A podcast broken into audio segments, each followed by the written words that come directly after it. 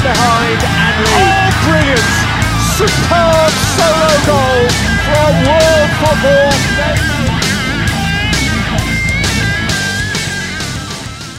Salve, salve fã do futebol inglês. Eu sou Danilo Silva e seja bem-vindo a mais um episódio da melhor liga do mundo, a Premier League.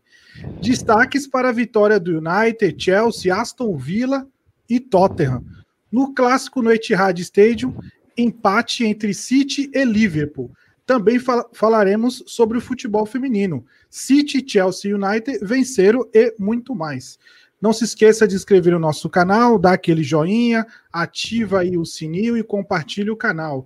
Siga também a gente no Twitter e no Instagram, PLFC Podcast.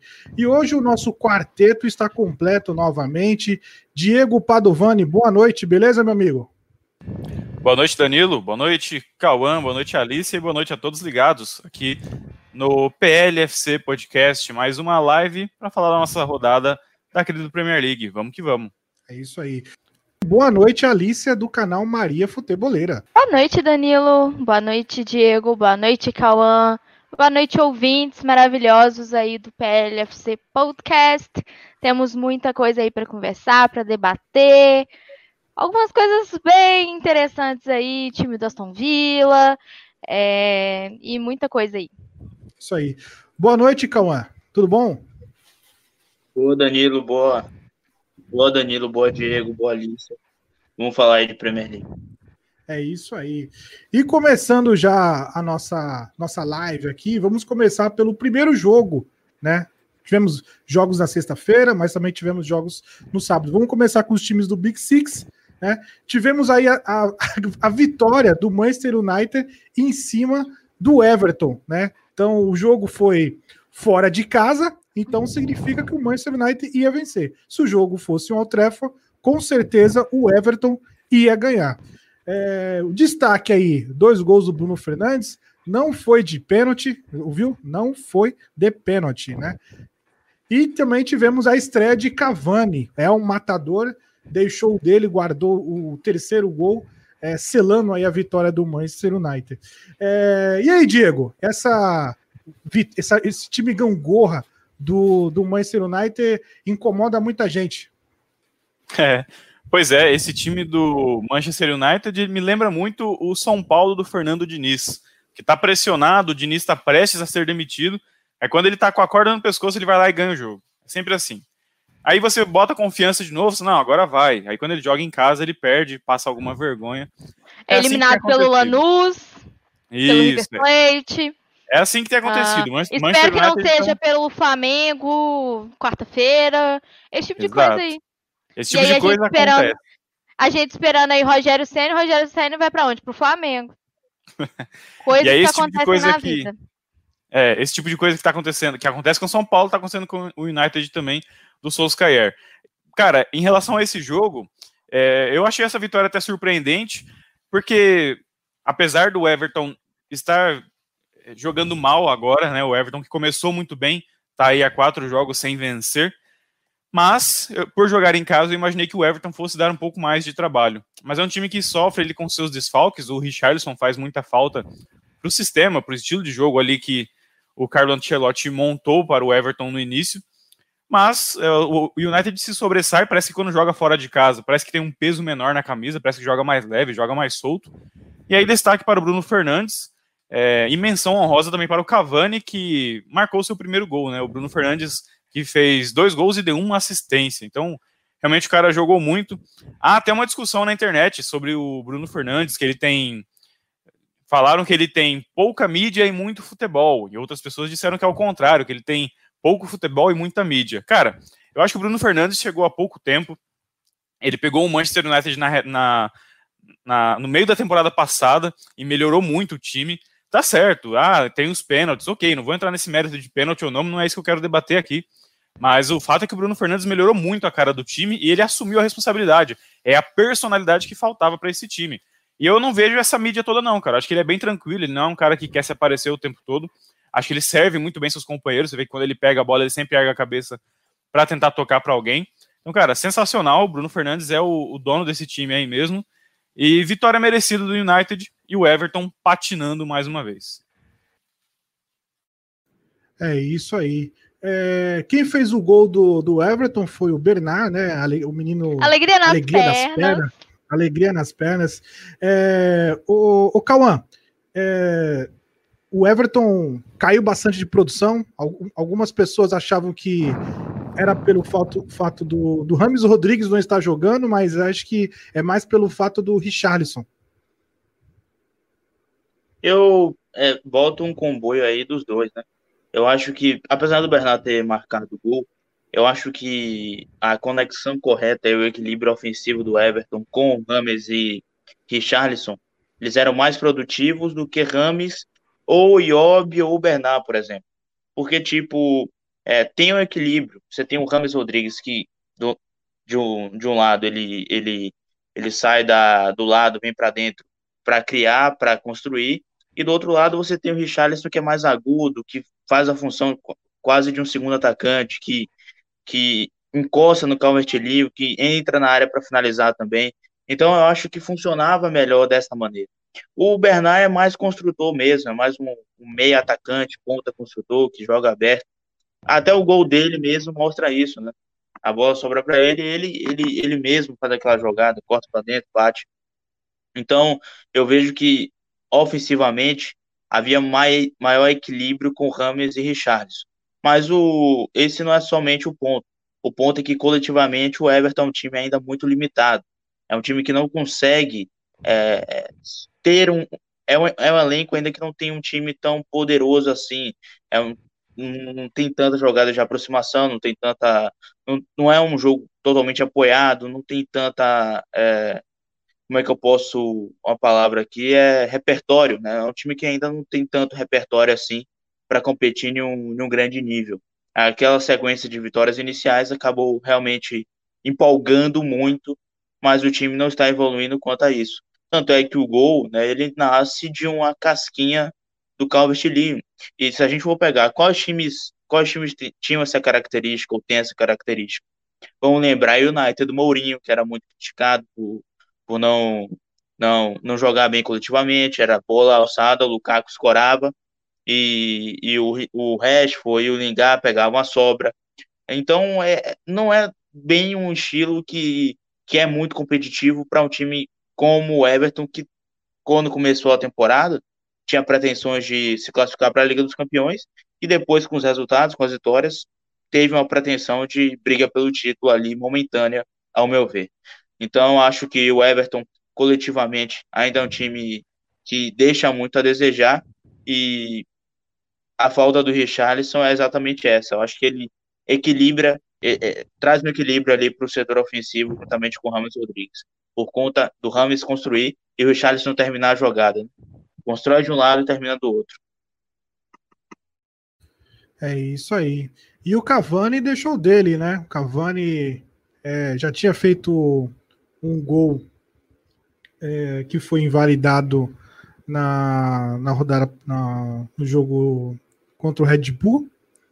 E, e nessa rodada ele conseguiu fazer, deixar o dele aí é, um belo contra-ataque do, do Manchester United. Lógico que o Everton partiu para o desespero, né? Deixou aquele espaço. E você já sabe, né? Deixar espaço para o Manchester United é, é, caixa, né? Então aí o Cavani soube se, se colocar muito bem e deu aquela chapada perfeita no cantinho, pelo menos tirando a zica aí e dando mais moral. Espero que o, o Solskjaer enxerga isso, né? E coloque ele como titular. Eu acho que ele tá fininho, eu acho que ele consegue jogar pelo menos o primeiro tempo inicial aí fácil aí e espero que no próximo jogo, graças a Deus, ele não foi convocado, né? Pela para a seleção, seleção uruguaia. Do, seleção uruguaia, então vai ter acho que 12, 12, 3 dias aí de, de folguinha aí para poder se recuperar, ter mais ritmo aí para poder atuar como titular.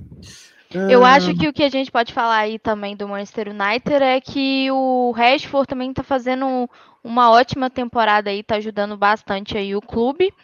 E outra coisa que a gente tem que falar aí é dessa questão do Van de Beek aí no banco de novo, toda semana a mesma coisa, né? É, eu acho que, eu acho que a gente tá até cansado já de falar, acho que o Danilo não aguenta nem falar mais disso, mas é algo também que a gente não consegue entender por que, que o Solskjaer está fazendo isso.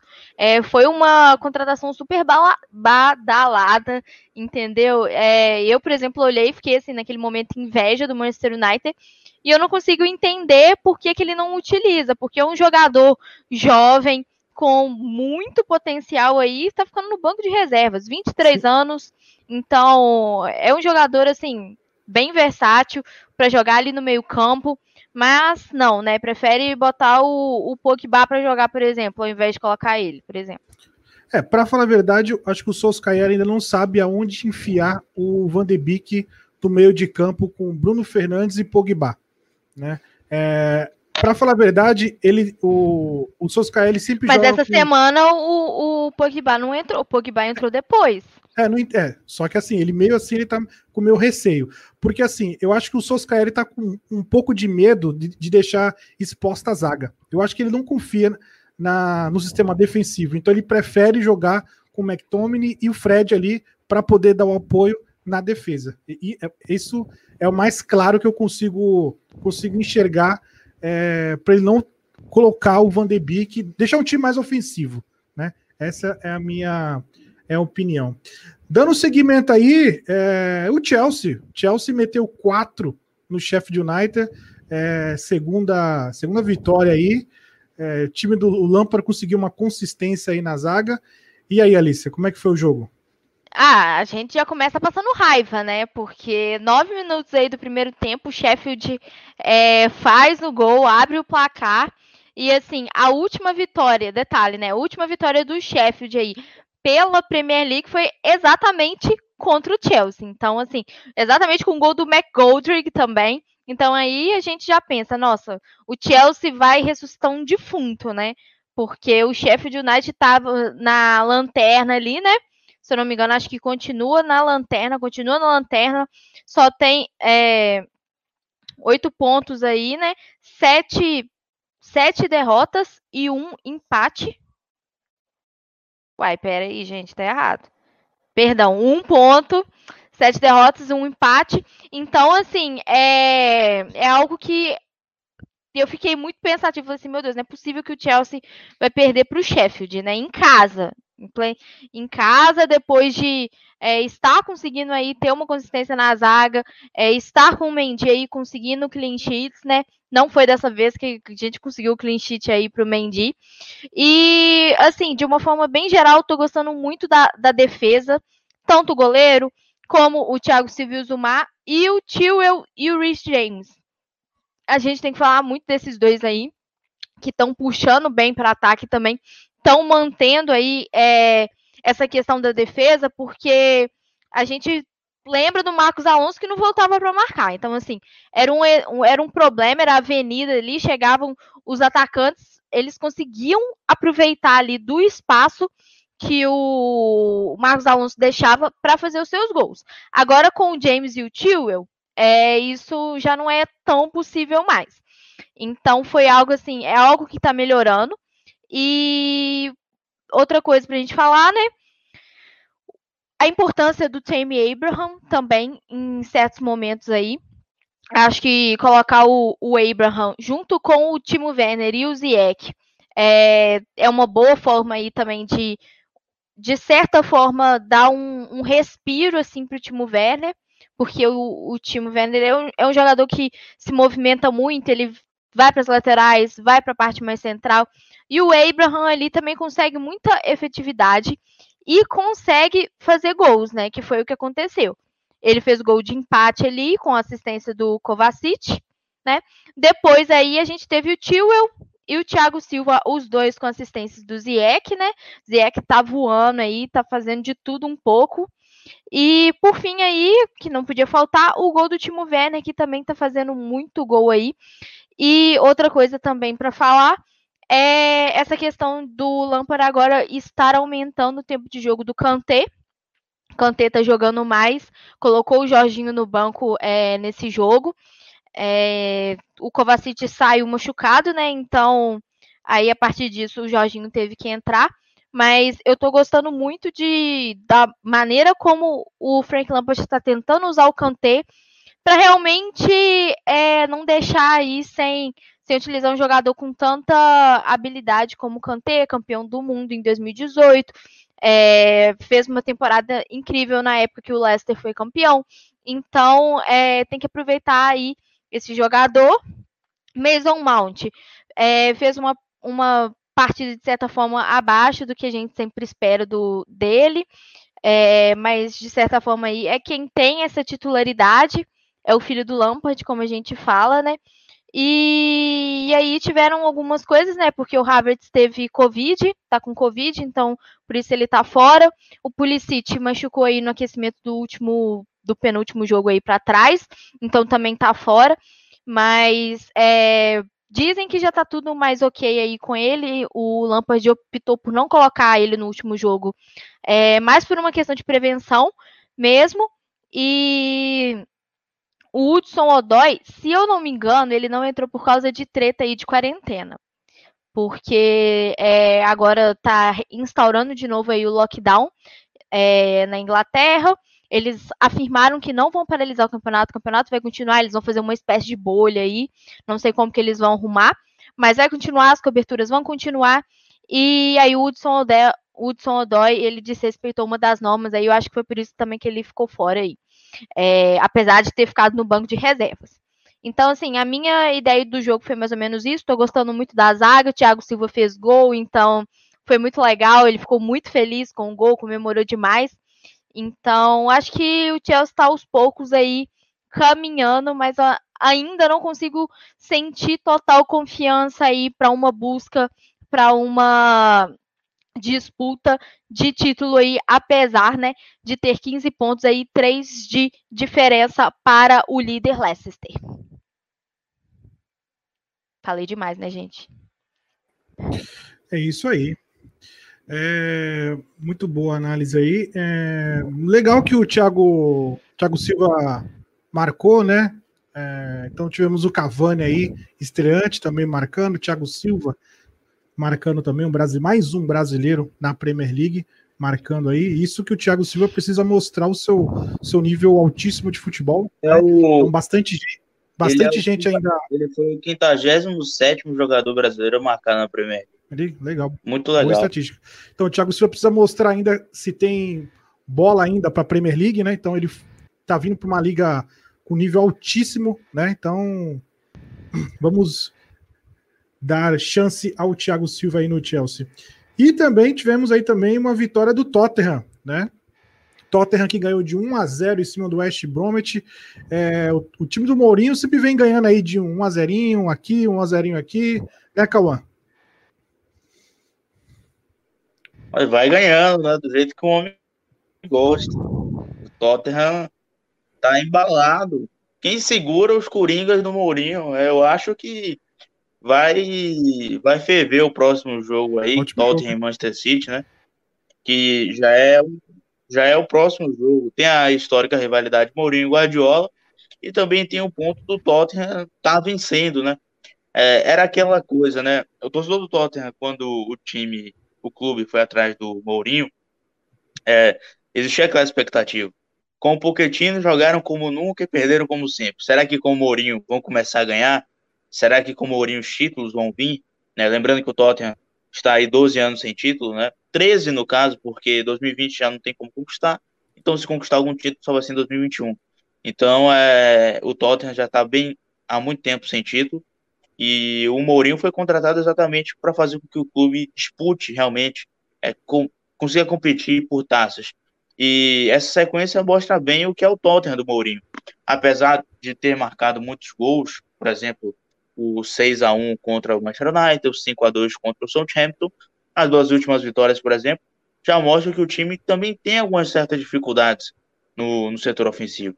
É, principalmente, às vezes, na criação, quando aquela mecânica do Kane se desmarcando para criar não está dando muito certo, o, o Tottenham tem algumas dificuldades, sim, no setor ofensivo, mas sempre está conseguindo se sobressair, sempre consegue a, achar o gol, sempre consegue chegar ao gol da vitória. Foi assim com o Bale, né, na rodada né, antes dessa aí, e agora com o Harry Kane, e o gol histórico do Harry Kane, né? 150 gols na Premier League. Ele foi o terceiro jogador mais rápido a alcançar essa marca. Só, só, só está atrás de Alan Shearer com Agüero. O Alan Shearer demorou 212 jogos para alcançar a marca, né? Lendário Alan Shearer. E o Agüero demorou 217 jogos. O Kane demorou 218, se não estiver enganado. Ou seja, foi mais rápido até do que o Thierry Henry, ídolo histórico do arquival Arsenal. E também se tornou o quarto jogador a marcar 150 ou mais gols por um único clube na história da Premier League. Então foi um gol histórico aí para o Kane, né? E um gol muito importante para o Tottenham, que está na segunda colocação, atrás somente do Leicester. É isso aí.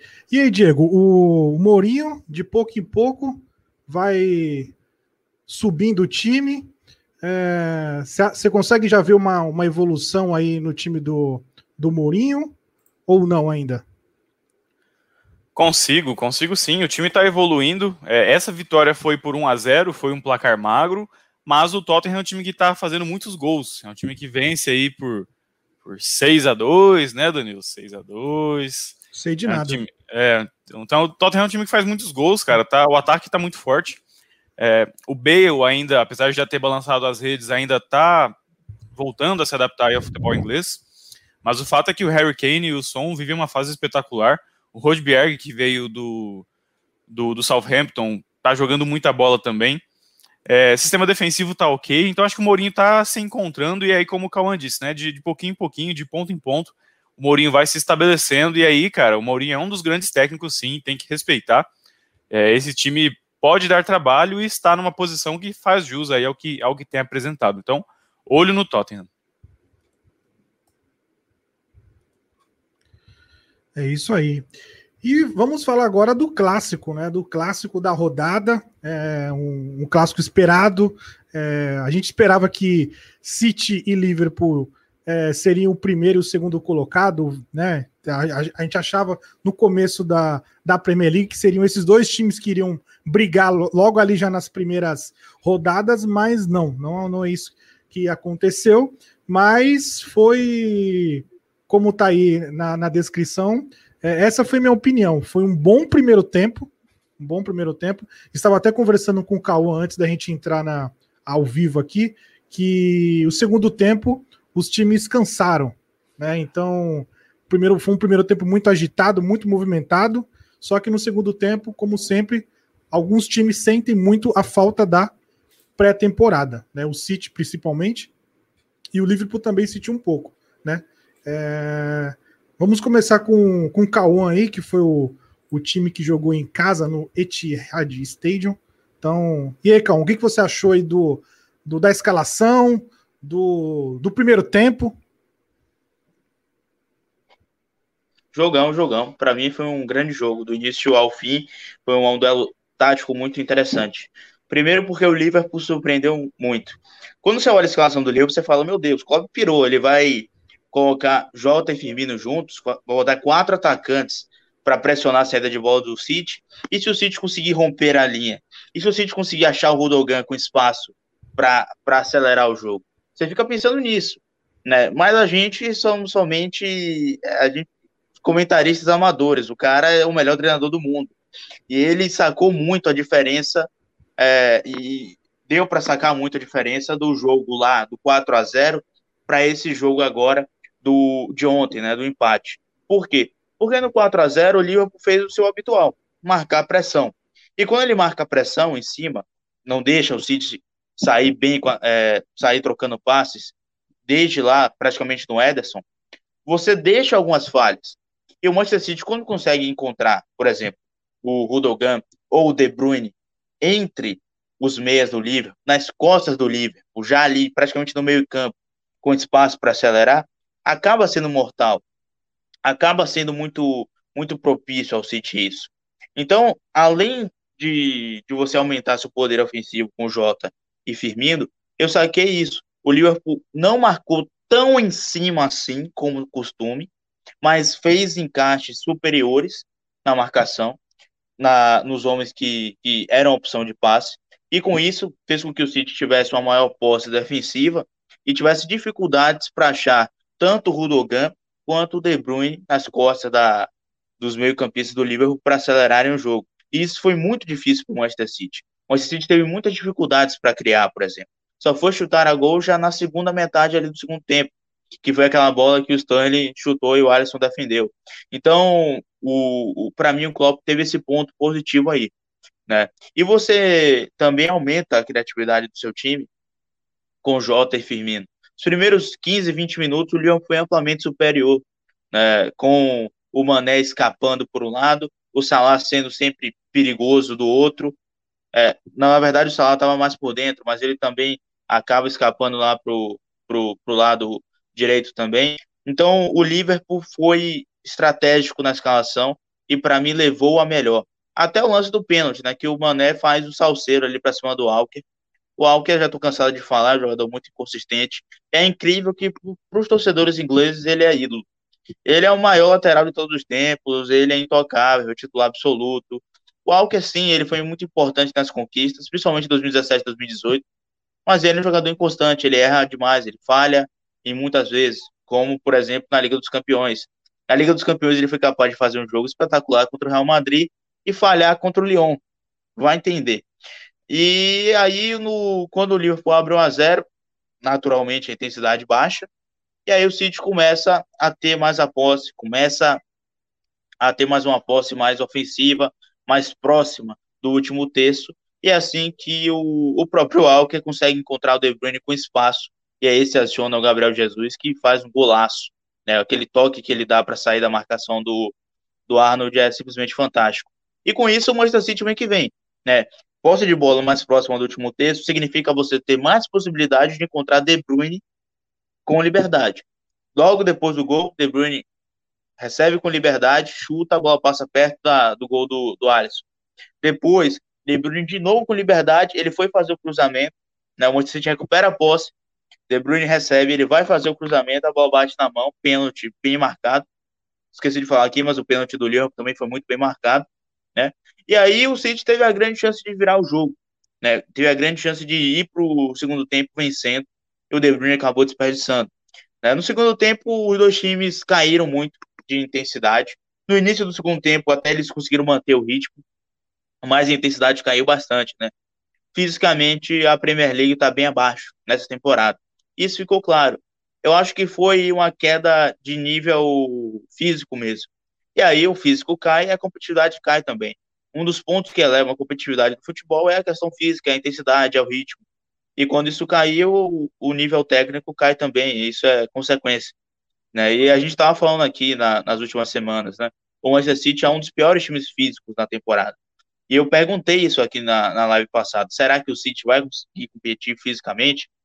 E o segundo tempo me surpreendeu, porque eu achei o City até bem fisicamente para competir. Não sei se o Liverpool também teve esse problema, porque o Liverpool, o Arnold saiu machucado, o Salah teve até um probleminha ali, acho que não foi nada grave, mas o Liverpool também parecia bem, bem exposto fisicamente. Né? Mas no segundo tempo realmente houve essa queda. O Liverpool teve uma oportunidade ali com o Diego Jota e o City teve aquela oportunidade com o Gabriel Jesus. Foram as duas oportunidades mais claras no segundo tempo. No mais, o jogo foi ficando meio travado, ficando meio, meio, meio sonolento até em alguns momentos, né? A disputa ele existia, é uma rivalidade que vem crescendo principalmente nos últimos anos, mas ficou meio travado o jogo. O Guardiola coloca o Bernardo Silva para reter a posse do outro lado, para ver o que acontece. O Liverpool acaba substituindo, né? Bota, põe o Shaqiri para ver se consegue um salseiro a mais no lugar do Firmino. Mas, enfim, o jogo ficou realmente travado no segundo tempo. E o empate por 1 a 1 Na minha opinião, o empate foi péssimo para o Manchester City, porque para mim, se você quer brigar pelo título, você tem que vencer o seu maior rival em casa até porque o City não vence o Liverpool em Anfield desde 2003. Então é bem improvável você pensar que o City vai vencer o Liverpool lá dentro no segundo turno. Ou seja, é, foi embora uma oportunidade muito, muito clara do City realmente brigar pelo título ou encostar ali no já marcar território. Né? As duas temporadas que o City foi campeão, ele venceu o Liverpool no Etihad Stadium e perdeu. Ele perdeu lá em 17 18 e empatou em 2018 e 2019, ou seja, não vai vencer em Enfield, muito provavelmente. O City tem um abalo psicológico gigante lá, né? Nunca joga bem em Enfield. Então perdeu uma oportunidade de ouro de vencer o Liverpool no Etihad Stadium. Enfim, ele está a seis pontos do Leicester com um jogo a menos, então não é tão ruim assim, mas teve um pênalti a favor, teve uma chance clara do Gabriel Jesus, então foi um empate com um gostinho amargo para o Manchester City. Para o Liverpool, não, né? Um time que vem sofrendo com, com lesões e mesmo que o Liverpool jogou para vencer o tempo todo, né, mesmo caindo fisicamente no segundo tempo, né, um empate no Etihad Stadium é importante. O Liverpool perdeu os últimos três confrontos que fez lá no Etihad Stadium, né, pela Premier League. Então achei que para o Liverpool foi bem melhor do que para o Manchester City. O Liverpool continua ali perto ali do Leicester e do Tottenham. E na, na próxima rodada o Liverpool vai enfrentar o Leicester em Enfield. Né, a gente não precisa nem falar da sequência de jogos que o Liverpool não perde em seus domínios pela Premier League.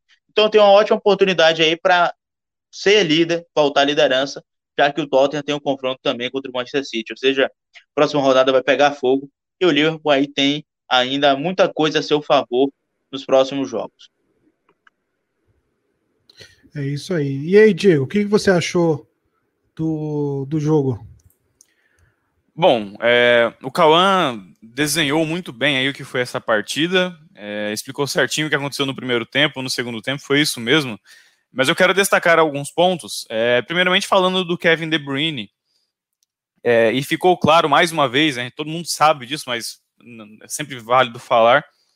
É, o Kevin De Bruyne, quando ele consegue dominar essa bola e entre, entre as linhas de marcação, principalmente, quando ele domina essa bola, quando ele tem uma brecha e domina essa bola, certamente ele vai encontrar um companheiro bem posicionado, seja para fazer o passe final ou para armar uma jogada. Isso é fatal. E o Liverpool, quando joga contra o Manchester City, tem o costume de marcar o Kevin De Bruyne o tempo todo para não deixar que isso aconteça. Nessa partida tentou fazer isso, mas na única ocasião ali no primeiro tempo que deu mole, o Kevin De Bruyne achou o Gabriel Jesus e aí saiu o gol, como o Cauã mencionou. É, não tem jeito, cara. Para vencer o Manchester City tem que anular o Kevin De Bruyne. Não tem jeito. É o melhor meia da atualidade, o melhor meia criativo que você tem é o Kevin De Bruyne. Deixou ele livre ali, ele vai criar uma chance de perigo. Agora, eu quero ressaltar um ponto, ponto positivo do Liverpool no primeiro tempo. Acho que gostei muito do primeiro tempo. Não gostei tanto assim do segundo, como o Cauã disse, teve uma queda de, de produção muito grande para ambos os lados. Mas olhando para o Liverpool, eu percebi que o time caiu e, e caiu mesmo, caiu muito de produção e sofreu muito no segundo tempo. Gostei da escalação dos, teoricamente, quatro atacantes, do Jota, do Firmino, Mané e Salah, apesar do Firmino estar um pouco abaixo. Até que fez uma partida ok, com base no que foi apresentado por todo o time. Agora, o ponto negativo e o ponto de atenção, que é algo até que a gente já falou aqui anteriormente, é o sistema defensivo. Eu quero colocar um momento aqui, um lance, e aí, obviamente, tivemos outros lances semelhantes a esse ao longo da partida, mas eu vou destacar apenas esse, vocês vão entender o que eu quero dizer. Teve uma, um momento do jogo ali que estava acontecendo um rally, todo mundo disputando a bola, tentando ficar com a bola o tempo todo. E acabou que essa bola veio no alto para o Joey Gomes, o zagueiro do Liverpool. Ele estava sozinho. O, o, jogador do Manchester City, que eu não me recordo agora quem é, ele até se afastou do lance, ele não foi disputar essa bola porque ela vinha no alto. O Joey Gomes poderia ter cabeceado para trás, ele poderia ter dominado, ele poderia ter colocado a bola no chão. O que, que o Joey Gomes fez? Ele cabeceou a bola para a lateral ele estava sozinho, cara. Ele estava sozinho mesmo, não tinha ninguém marcando ele. Tanto... Eu, eu lembro. Pois é, lance. eu vi esse lance e falei, cara, é, é isso que a gente vem falando a respeito da defesa. É algo que, por exemplo, o Van Dijk não faria. É, o Van Dijk é mais calmo esse, nesse sentido. E aí, naquele lance, quando ele joga a bola para fora, o próprio Henderson, que é o capitão, ele grita, eu não me recordo agora a palavra, até porque o, o estádio sem torcida a gente consegue ouvir um pouco mais os jogadores, né? E aí, na hora que ele faz esse cabeceio para fora, o Henderson, no, no, ou seja, é, porque ele sabe que não tinha necessidade de fazer isso. Era uma bola dominada ali praticamente por, pelo Joey Gomes. Ele poderia simplesmente colocar no peito, na grama, como diz o narrador, e aí sair jogando. Mas não. É, nervoso, apavorado, cabeceou para fora. E não tinha necessidade. Então isso mostra uma certa insegurança do Joey Gomes, que apesar de estar jogando bem, mas mostra que está inseguro. O Matip, nem se fala, entrou numa fogueira. Enfim, o Van Dijk faz uma falta tremenda nessa defesa e o Fabinho também. O Fabinho ali como primeiro homem de marcação no meio campo evita que esse tipo de lance aconteça. É uma pena, o Liverpool vai ter que se virar, e eu estou ressaltando aqui esse lance porque é, a torcida do Liverpool vai ter que começar a se acostumar com esse tipo de jogada. Como eu disse, Van Dijk, por exemplo, não daria uma dessa.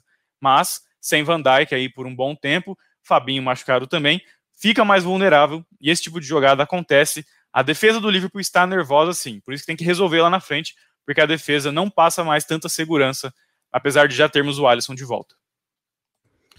É isso aí. E, Diego, é, é ter feito a pergunta antes da sua, da sua análise. O que, que você achou da, da escalação com Jota e Firmino aí. Nível hard do Klopp, hein? É, o nível hard, muita gente fala sobre ah, mas o Firmino não pode jogar de meio e tudo mais, mas a verdade é que na primeira temporada do Klopp assumindo ali o comando do Liverpool, o Firmino fez o papel de meio de meio campista armador. Foi assim, na verdade, que ele foi contratado quando ele veio lá do Hoffenheim da Alemanha. Ele era o meio armador, eu não lembro na ocasião, se não me engano, era o Coutinho aberto numa ponta, o Lalana em outra e o Sturridge centroavante. E o Firmino fazia esse papel de armador. Então não é novidade nenhuma, o Firmino tem condições de fazer isso. Agora, é um risco que você corre porque aquela dinâmica dos três meio-campistas, como nós estamos acostumados, ela fica faltando alguém ali, né? É Henderson, o e o Fabinho, ou o Thiago Alcântara agora que está chegando. Mas acho que, assim, é, vai de acordo com o jogo. Acho que o Klopp tem essa possibilidade. Ele não precisa assumir essa escalação como verdadeira para todos os jogos. E também não precisa colocar o Firmino ou o Jota no banco em definitivo. Acho que não. Acho que é de acordo com o adversário. É o que eu digo. O Klopp ele tem. O, o elenco agora está muito mais forte do que era em temporadas anteriores. Você tem o Jota, que é um atacante muito bom, e o Thiago Alcântara, por exemplo. Pô, o elenco agora é muito forte. Então, ao invés de você simplesmente colocar um jogador na defesa e considerar ele como um jogador reserva, não. Monta a escalação é de acordo com o seu jogo. O Klopp entendeu que nesse jogo valeria a pena. É claro, foi um adversário muito difícil de enfrentar e o empate acabou ficando de bom tamanho aí para o Liverpool. Mas gostei, cara. Gostei dessa escalação. Mostra um pouco mais de variedade nas escalações do Liverpool. É isso aí. Nessa rodada, praticamente o, o Klopp ganhou o título de El Louco, né? Porque contra o Manchester City meter é, Diego Jota, Firmino, Mané e Salah, os quatro ali, cara do céu, cara, era o, eu, eu, gostaria que o, que o, que o Solskjaer tivesse 30% dessa loucura e fazer uma loucura aí, qualquer dia aí, né? Colocar Pogba, Van Mas aí é, é treino, colocar... né, garotão? Aí é treino. aí é treino. Aí ele tem noção tática. O Olê, se ele dá uma nessa aí, ele toma seis lá de novo. Né? Pode fazer isso. É, então. Mas eu gostaria dessa loucura aí, dessa loucura pelo menos. É isso aí. É, e so, é, sobre o, o, Hoje saiu que o. Que o Arnold vai ficar. É, quase quatro, é, quatro semanas, um mês aí fora, né, Diego? É uma perda difícil aí. Tá zicado o Liverpool, hein? É, tá zicado mesmo, cara. Assim, eu até, eu até vi alguns, alguns perfis hoje no, no Twitter do, do próprio Liverpool, é, Liverpool Brasil, é, do Copcast também, se não me engano, e já estavam já planejando como é que o Klopp é, pode montar o time, colocando o Milner ali. O que, que você pensa sobre isso aí? Cara, primeiramente, vamos falar dessas lesões. O Liverpool tá realmente muito zicado, né? Tá perdendo muitos jogadores importantes. O Arnold não tem ali um substituto. A altura, obviamente, não vai ter, porque eu acho que o Arnold hoje é o melhor na sua posição. Não vai ter ninguém ali que possa substituir a altura. Mas também não tem ninguém que possa substituir perto disso. Né? Infelizmente, não tem um lateral que possa jogar num nível muito bom como esse. Mas vamos lá, vamos dar uma moral para o Neco Williams, que é um jogador é, muito jovem, da base do Liverpool. Ele tem condições de assumir essa posição mas tem que tomar muito cuidado, tem que ter. É, não tem jeito, cara, vai sofrer bastante. O Milner pode jogar improvisado por ali. O próprio Joey Gomes já jogou muitas vezes na lateral direita, então de repente, se quiser colocar algum outro zagueiro ali e, e colocar o Joey Gomes na lateral direita também é possível. Mas eu, eu imagino que o Klopp não vai fazer nenhuma alteração gigantesca, ele vai, vai ficar entre o Milner, fazendo ali o trabalho polivalente que o Milner tem, mas na maioria das vezes o Neco Williams, que já jogou muitas partidas na temporada passada. É isso aí. É, Cauã, também esqueci de perguntar para você. É, Gabriel Jesus voltou, deixou dele. É, um belo gol, diga-se de passagem, né? É, o... Hoje o Gabriel Jesus mostrou. Hoje não, né? Ontem. Ele mostrou porque a torcida do City vem confiando cada vez mais nele. Né? E o jogo contra o Olympiacos na, na terça-feira velho, deu uma, uma emoção quando ele marcou aquele gol, porque foi um gol próximo do que o Agüero marcava quando estava no, no auge. Aquele gol que ele estava sem ângulo, chutava, a bola entrava, e ele saía comemorando. Porque a gente precisa disso, o City precisa de um, de um atacante que tenha, é, como é que eu posso dizer, que tenha garra, que jogue com, com vontade, que queira marcar gols. E o Gabriel Jesus, mesmo até nas entrevistas dele, ele tá falando isso, velho, eu sou atacante, jogo aqui como o principal é, jogador ofensivo do, do, do clube, então tem que marcar gols, é isso. Então é bem importante isso. O Agüero não marca na Premier League, deixa eu lembrar aqui. Acho que desde a partida contra o Sheffield United, em janeiro, o Agüero não marca na Premier League. Ou seja, se eu não estiver enganado, é essa partida. Acho que ele marcou em outra, mas não foi pela Premier League, foi pela. Ele marcou pela Carabao Cup contra o Aston Villa na final, marcou contra o Sheffield Wednesday é, na FA Cup. E marcou também contra a equipe agora, né, recentemente marcou contra o Porto na Liga dos Campeões, ou seja, na Premier League o Agüero não marca faz tempo, faz meses, é, e, e é, é, necessário que o City saiba lidar com isso, o auge do Agüero já passou, ele está em decadência, é, o natural vai ser jogar menos mesmo, e o Gabriel Jesus tem essa oportunidade que ele esperava já faz tempo já, sempre discutiu-se isso, o Gabriel Jesus já está pronto para ser o principal atacante do City? Eu acho que sim, principalmente pela, pela atitude dele em campo. É, que ele já, já percebeu que não tem de ser mais coadjuvante, tem que ser o protagonista desse time. É, o, pessoal, vocês anotaram aí que Cauã acabou de falar aí que o, o Agüero está em decadência, hein? Então, isso, isso significa que o Vard. Dói meu coração, dói meu coração. Não, não, não, não, não, não, não, não, vamos falar isso. Gente, não vamos falar isso, não. Pelo amor de Deus. Pelo amor de Deus. Essa foi boa, essa foi Agora, boa. olha aí, o, Danilo, o Diego tá falando das lesões. Vamos ressaltar que é, o Klopp saiu em defesa do Manchester United no quesito físico, né? É, ele falou, é, inadmissível o United jogar na Turquia quarta-feira e fazer o primeiro jogo da Premier League sábado, né? Então os treinadores estão cada vez mais pressionando é, a Premier League. Eu, eu, eu, acho que o, que o Klopp quis é, colocar o Manchester United na jogada aí para ter um pouquinho mais de, de força aí para poder pedir mais. É, é mas ele, para mim, ele tá completamente certo nessa aí. Mas, mais cinco substituições. Porque o Manchester United não jogou nada, entendeu? Então, não foi, no nosso caso, não foi problema de lesão, né? É ruindade mesmo, é problema tático, é falta de treino, entendeu? Acho que é diferente do, do Manchester City e do, e do Liverpool, né? O Liverpool. É, mas ah. aí, Danilo, é, é, concordo com você, mas aí a gente não tá nem falando de ter vencido é. o jogo ou não, é simplesmente o fato ah. de ter ah. jogado, né? Você jogar na, você jogar na quinta e. que dia foi o jogo? Na quinta ou na quarta? Foi, foi terça? Foi quarta? Foi quarta. Foi quarta-feira. Na, quarta. O, o United você joga na quarta. Joga quinta. Joga na, quarta-feira. Na Liga do. Na Liga é, Você oh, joga na quarta-feira. joga na quarta-feira e aí no sábado de manhã você já abre a rodada. É isso que ele sim, quis dizer. Sim, sim. Poxa, é, não tem necessidade. Pega algum outro jogo de times que não estão disputando outra competição, coloca para abrir a rodada no sábado e joga o jogo do Manchester, do United para domingo. Assim. Acho que é nesse Por sentido. Exemplo, o, e os treinadores estão certos em falar sobre isso, né? Porque faria mais sentido se fosse no primeiro horário, o jogo do Chelsea. Sim, faria mais sentido. E os treinadores, é, faz sentido que eles estejam reclamando sobre isso, porque o Klopp tá percebendo, cara. Já tem aí é, quatro jogadores importantes, quatro jogadores titulares fora do time por lesão. É... E, e, o Klopp até, até citou também o, o, o, o Tite, né? Que fica chamando o Fabinho, né? convoca o Fabinho, mas o, o Fabinho fica no banco, né? Deu, deu uma. É, deu essa cutucada. Aí, infelizmente, não tem muito o que fazer. É, convocação de seleção, você tem que convocar 23 e você está falando de eliminatório, então é jogo para valer, e jogo para valer você tem que ganhar, então faz sentido que você leve os 23 melhores que você tem.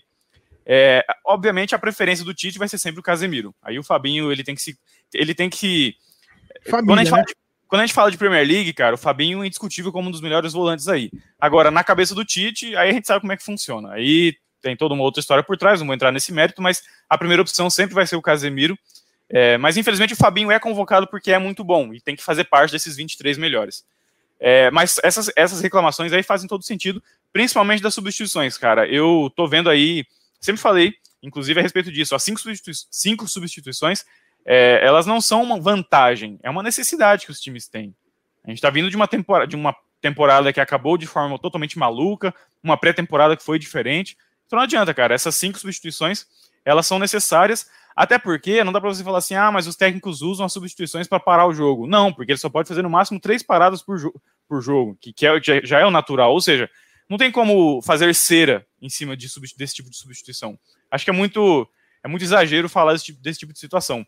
Por isso, não vejo motivo para ter é, tirado as cinco substituições. É uma pena, muitos times estão sofrendo com isso. É isso aí, pessoal. Mais uma, uma análise de um, de um clássico muito movimentado na nossa Premier League. E tivemos também uma, um êxodo. Eu fico muito triste, muito triste com uma notícia dessas. Olha, com assistência, o... assistência do Barclay. Nossa. Barclay tá, ó, voando. O que aconteceu? O que aconteceu que eu não tô sabendo? Olha, o Aston Villa é, enfiou 3 a 0 no Arsenal. É, defensores do Arteta, apareçam. Tá aí? Cadê o. Cadê o Natanael, nosso amigo? Hoje ele não tá aqui. É, o, o Natanael até mandou no Twitter falou que tava abalado com esse, com esse resultado. E aí, ô Cauã, é, o Arteta deu uma balançada aí, né? Tomar 3 a 0 do Aston Villa dentro de casa. 3 a 0 é goleada? Para mim é. Para mim também é. É placar clássico, né? Tem é, gente porque... que fala que 3x0 não é goleada, mas 4x1 é goleada. É, pra mim é 3x0 é. 3x0 é. Pra e mim aí, também acho que é. Fala aí. Mas, é, forma... Não, não, não. Gente, boa, boa, é aquele boa. negócio. Advogada do Arteta, boa, boa. Não, velho, é aquele negócio. É, o Arteta vai, vai tropeçar mesmo pelo, por esse caminho. O que acontece é que tem que dar ter convicção no trabalho dele, né? Eu acho que o Arsenal tem, né?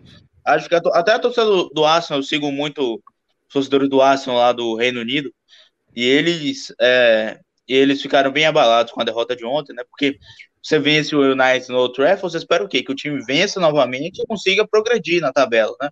E não foi isso que aconteceu. O Arsenal jogou mal novamente. Aliás, é um problema desse Arsenal do Arteta, né? É um time que, dentro de casa, quando tem que propor, tem dificuldade. Tem muita dificuldade. E contra o Aston Villa ontem não, não foi diferente. E o Aston Villa é um time que consegue atacar rápido, né? Ataca rápido, ataca em velocidade, consegue ser muito perigoso. E foi assim que, basicamente, o placar do jogo, né? E essa narrativa foi construída. Agora, como eu falei, eu acho que o, o é obviamente é frustrante do do Aston para o clube, uma derrota dessa depois de uma vitória histórica no Old Trafford, eu coloco histórica porque é, 10, 10 anos não, né? 14 anos sem vencer seu rival no Old Trafford pela Premier League é, é bastante tempo. O Arteta foi lá e, e venceu o United, mas é decepcionante porque na rodada seguinte você joga mal e toma um, um pipoco desse pro Aston Villa. O Villa que se recupera, né? Depois daquele começo surpreendente, né? Metendo sete em um time aí, aí perdeu, né, duas, duas seguidas, mas, mas voltou mas, a. Desculpa a interrupção aí, o Aston Villa meteu 7 em quem? E um time ninguém, aí, eu não lembro. Ninguém, não ninguém, me lembro. Ninguém. Não me lembro. Ninguém, isso eu não, aconteceu, isso, isso foi um devaneio com, geral. Com Lee termina com Liverpool. Ah, não, tá. isso, aí, isso aí não aconteceu, foi um devaneio que todo ah, mundo beleza. Fez. Agora, agora o, o, olha, olha que, que louco. O Atkins tem se não tiver enganado, ele tem cinco gols na Premier League. Ou é cinco ou é seis. E se ele tiver seis, cinco dos seis foram contra o time do Big Six. Três contra o Liverpool, dois contra o, contra o Arsenal. Ou seja, ele, o cara ele, é ele, quer pegar. Tá fazendo escola aí, gente. É, então, ele quer pegar a vaga do Vard. O Vard é o melhor. oh, oh, não dá, mano. Ele, ele, ele lembra muito aquele. Vocês lembram daquele Charlie Out do Kings Park Rangers? É, só marcava gol em jogo assim, o Charlie Out era derby londrino e jogo contra time grande.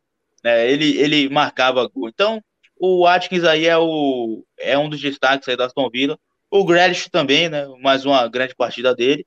O Barclay, né? Nosso querido crush da nossa amiga Alicia, jogou bem novamente. Foi um dos. Crush, tá maluco. Ele tem seis gols, tá? O, o Oli. O, o Atkins tem seis gols, tá? Seis gols. Cinco contra times do Big Six, ou seja, se ele for enfrentar algum time do Big Six, põe ele no Fantasy, porque é certeza de gol. Marcou três contra o Liverpool e dois contra o Arsenal, né? Poderia ter marcado um hat-trick ainda, né? Mas, enfim, 3 a 0 grande vitória para Aston Villa. Péssimo resultado para o Arsenal no conjunto da obra. Não jogou bem e perdeu de um placar bem, bem ruim. É, essa aí foi a nossa análise aí dos times do Big Six. Vou dar uma passada rápida aqui nos outros jogos é, que aconteceram. Tivemos um 0 a 0 aí, Brighton e Burnley, na sexta-feira. Tivemos Southampton. Abrindo a rodada, né? Abrindo a rodada. Southampton 2, Newcastle 0, hein? Olha o Southampton aí, Dando Chegou subida. a ser líder, dormiu é, líder. Dormiu líder aí, né? Dormiu líder na sexta-feira. O, o, o, engraçado é que. Eu votei no Hazen Hutton para é, o treinador do mês. Eu fui lá e no Engraçado que na sexta-feira foi engraçado que eles colocaram aquele, aquele Twitter lá do. Aquele Stop tweet, É, do, do, do Trump do lá. Trump. Muito, muito da hora. Então, São Hampton ganhando do Newcastle aí. Uma bela, uma bela vitória. A é... Zebra, Crystal Palace e Leeds United. É, o West Ham ganhou do Fulham. É, o West Ham. É, o Fulham nós já sabemos, né? Vamos citar. Vamos citar Yo -yo. Nomes, né? É, Yo-Yo. Então, o Yo-Yo. West Ham dando Vocês não boa... vão falar nada do West Ham, não, gente? Vocês que estavam dando o West Ham como rebaixado na primeira rodada. Cara, quem falou isso aí foi o Diego, não foi não. O West Ham, pra mim, vai, vai ficar firme e forte aí, entendeu? Esses negócios de aí, quem vai cair, quem vai subir, quem já vai ioiô, é vocês que criam. Eu só só palpito. O West, o, é... o Alicia lembra que na semana passada ele falou, Furra, o Furra vai, vai ganhar vai na próxima rodada. Perdeu. É. Perdeu. É isso. Perdeu. Olha Danilo, só. Fica aqui, é melhor, Danilo. Você tá o, o pobre do, do Furra. Olha só, é, agora, um time que está me preocupando bastante e ao mesmo tempo estou feliz por dentro é o Leeds United, hein? O Leeds tá, tá, tomou outra sapatada do Nossa, Palace, entendeu? E é a segunda goleada, hein? Uma, uma, frustrante, é, assim, é, é, uma goleada rodada assim e a rodada outra também, né? É... Ô, Diego, o que, que você tá achando aí? O que, que tá acontecendo com, com, com o louco Biel? Você tá ficando louco mesmo? Ou Bom, vamos lá. É, o Bielsa, ele, com todo respeito ao Bielsa, com todo respeito ao time do Leeds, que é um time, é um bom time, sim. É, mas é um time. Não podemos esquecer que é um time que acabou de vir da Championship. Assim como o Fulham, assim como o West Bromwich, que subiu recentemente. Então, veio da Championship. Então, assim, naquela primeira partida, inclusive foi aquele jogo lá, Liverpool e Leeds, que terminou 4 a 3 para o Liverpool. Todo mundo falou: nossa, o Leeds jogou de igual para igual com o Liverpool. Ok.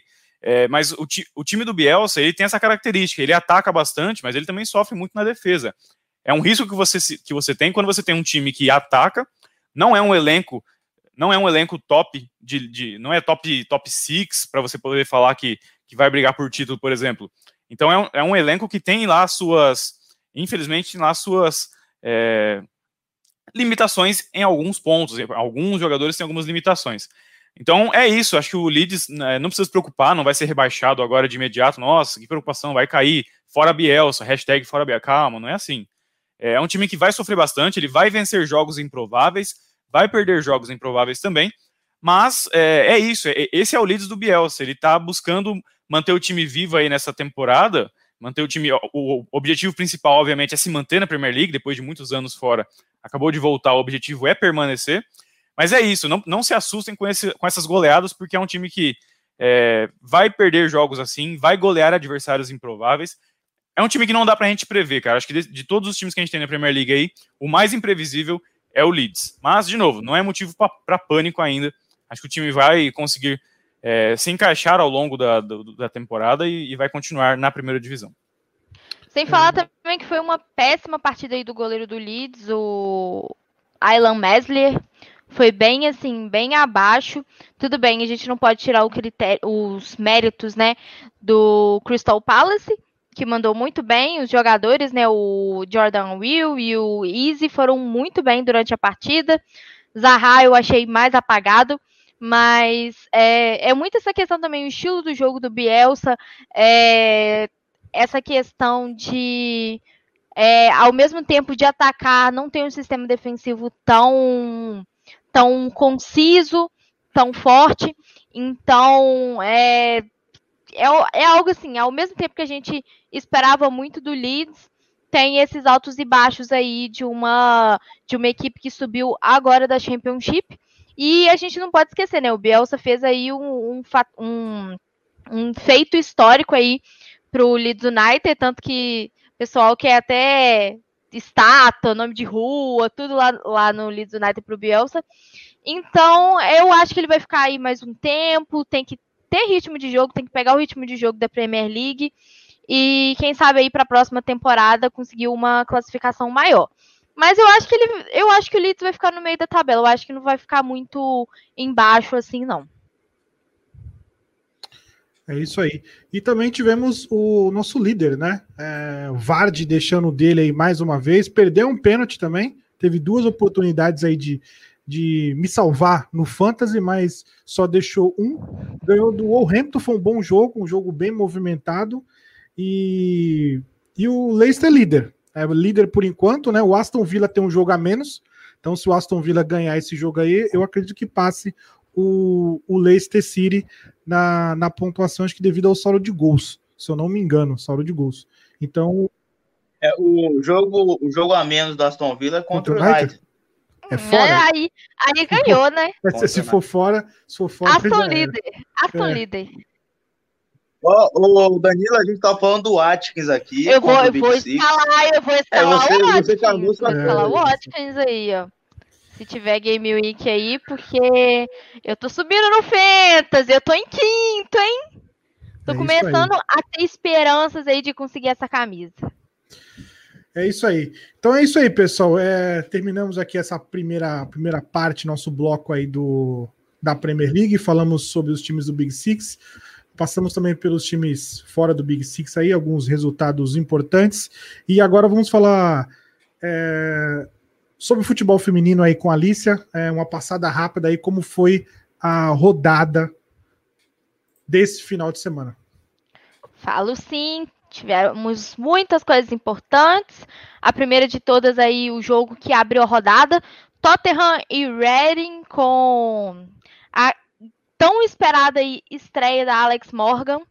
É, a partida terminou empatada em 1 a 1 e Alex Morgan estreou depois de sete meses aí, teve neném, teve essa licença, tem aí altas polêmicas aí que ela não respeita a quarentena, que ela não usa máscara, que é o terror da OMS. Mas aí o Tottenham, o perdão, o Reading abriu o placar aí para Broke Chaplin.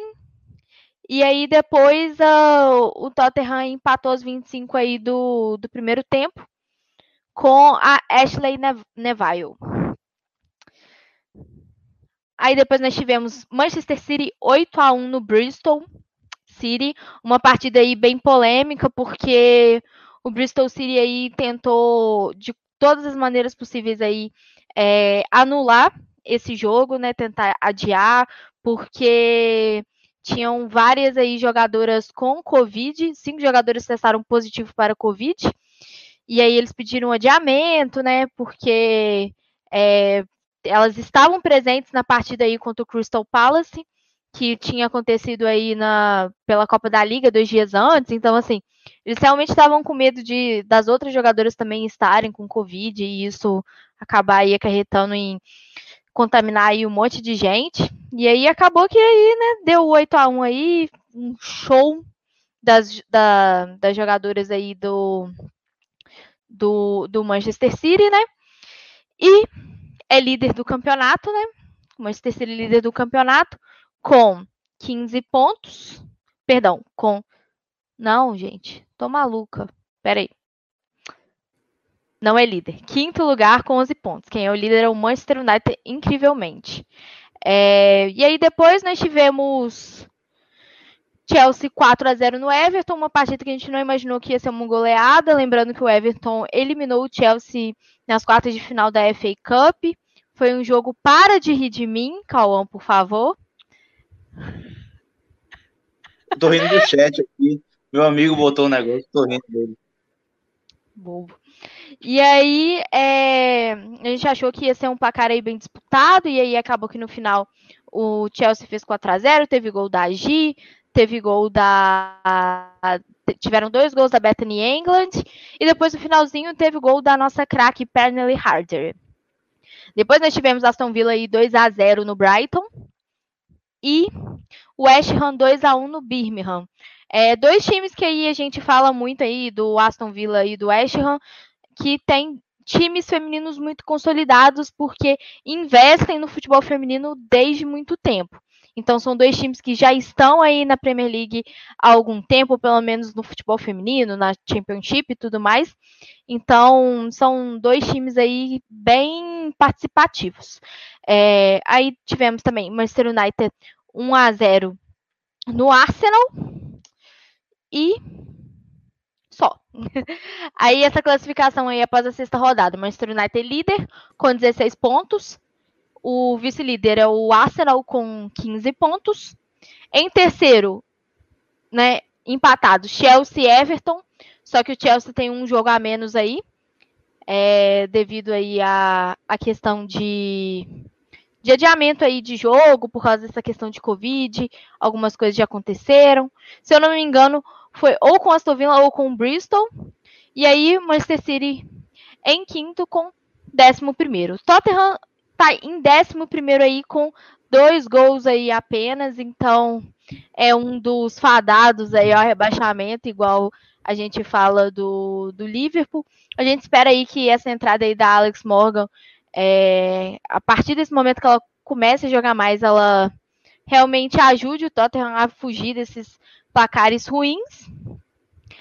E na próxima rodada nós temos Derby, temos Manchester United e Manchester City. Nós temos Aston Villa e Birmingham, Everton e Reading, Bristol City e Tottenham, West Ham e Brighton e Arsenal e Chelsea. Ou seja, a gente tem dois derbys aí, derby de Manchester e derby de Londres. Então, assim, vai pegar fogo aí essa semana, nesse final de semana.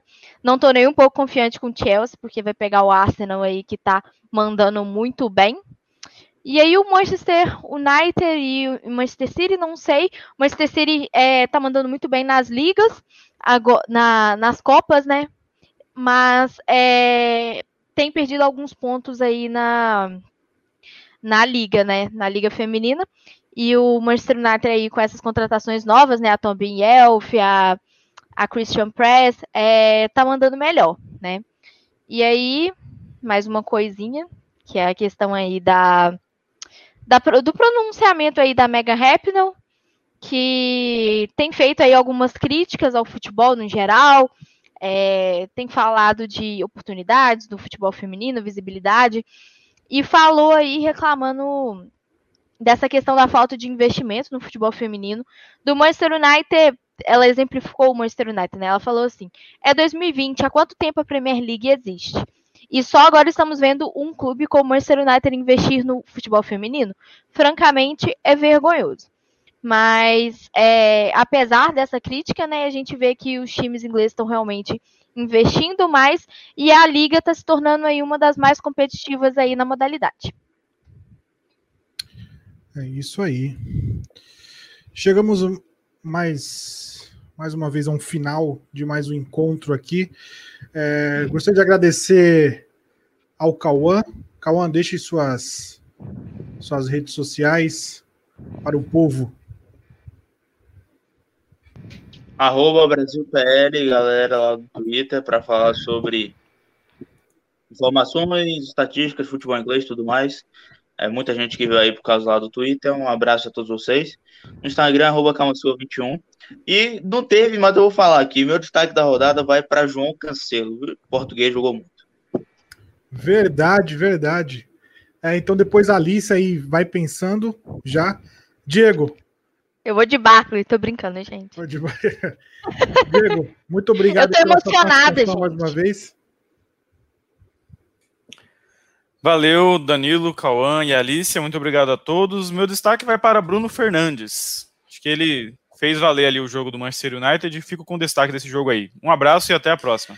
E Alicia, deixa aí suas redes sociais. Alicia R. Soares aí no, no pessoal. E Maria Futeboleira, do Maria Futeboleira, no Twitter, underline Maria Fute. O resto é tudo Maria Futeboleira e Alicia R. Soares aí. Meu destaque vai para o maravilhoso Ollie Watkins. Não vai pro, pro Barclay, apesar de eu achar que ele tá aí voando no Aston Villa e não vai demorar muito pro Lampard. Lampard que gosta do Barclay, não entendi por que, que ele deixou o Barclay pro Aston Villa. Vai chegar no finalzinho da temporada e vai falar: Barclay, volta para mim, porque ó, o cara tá voando. É isso aí.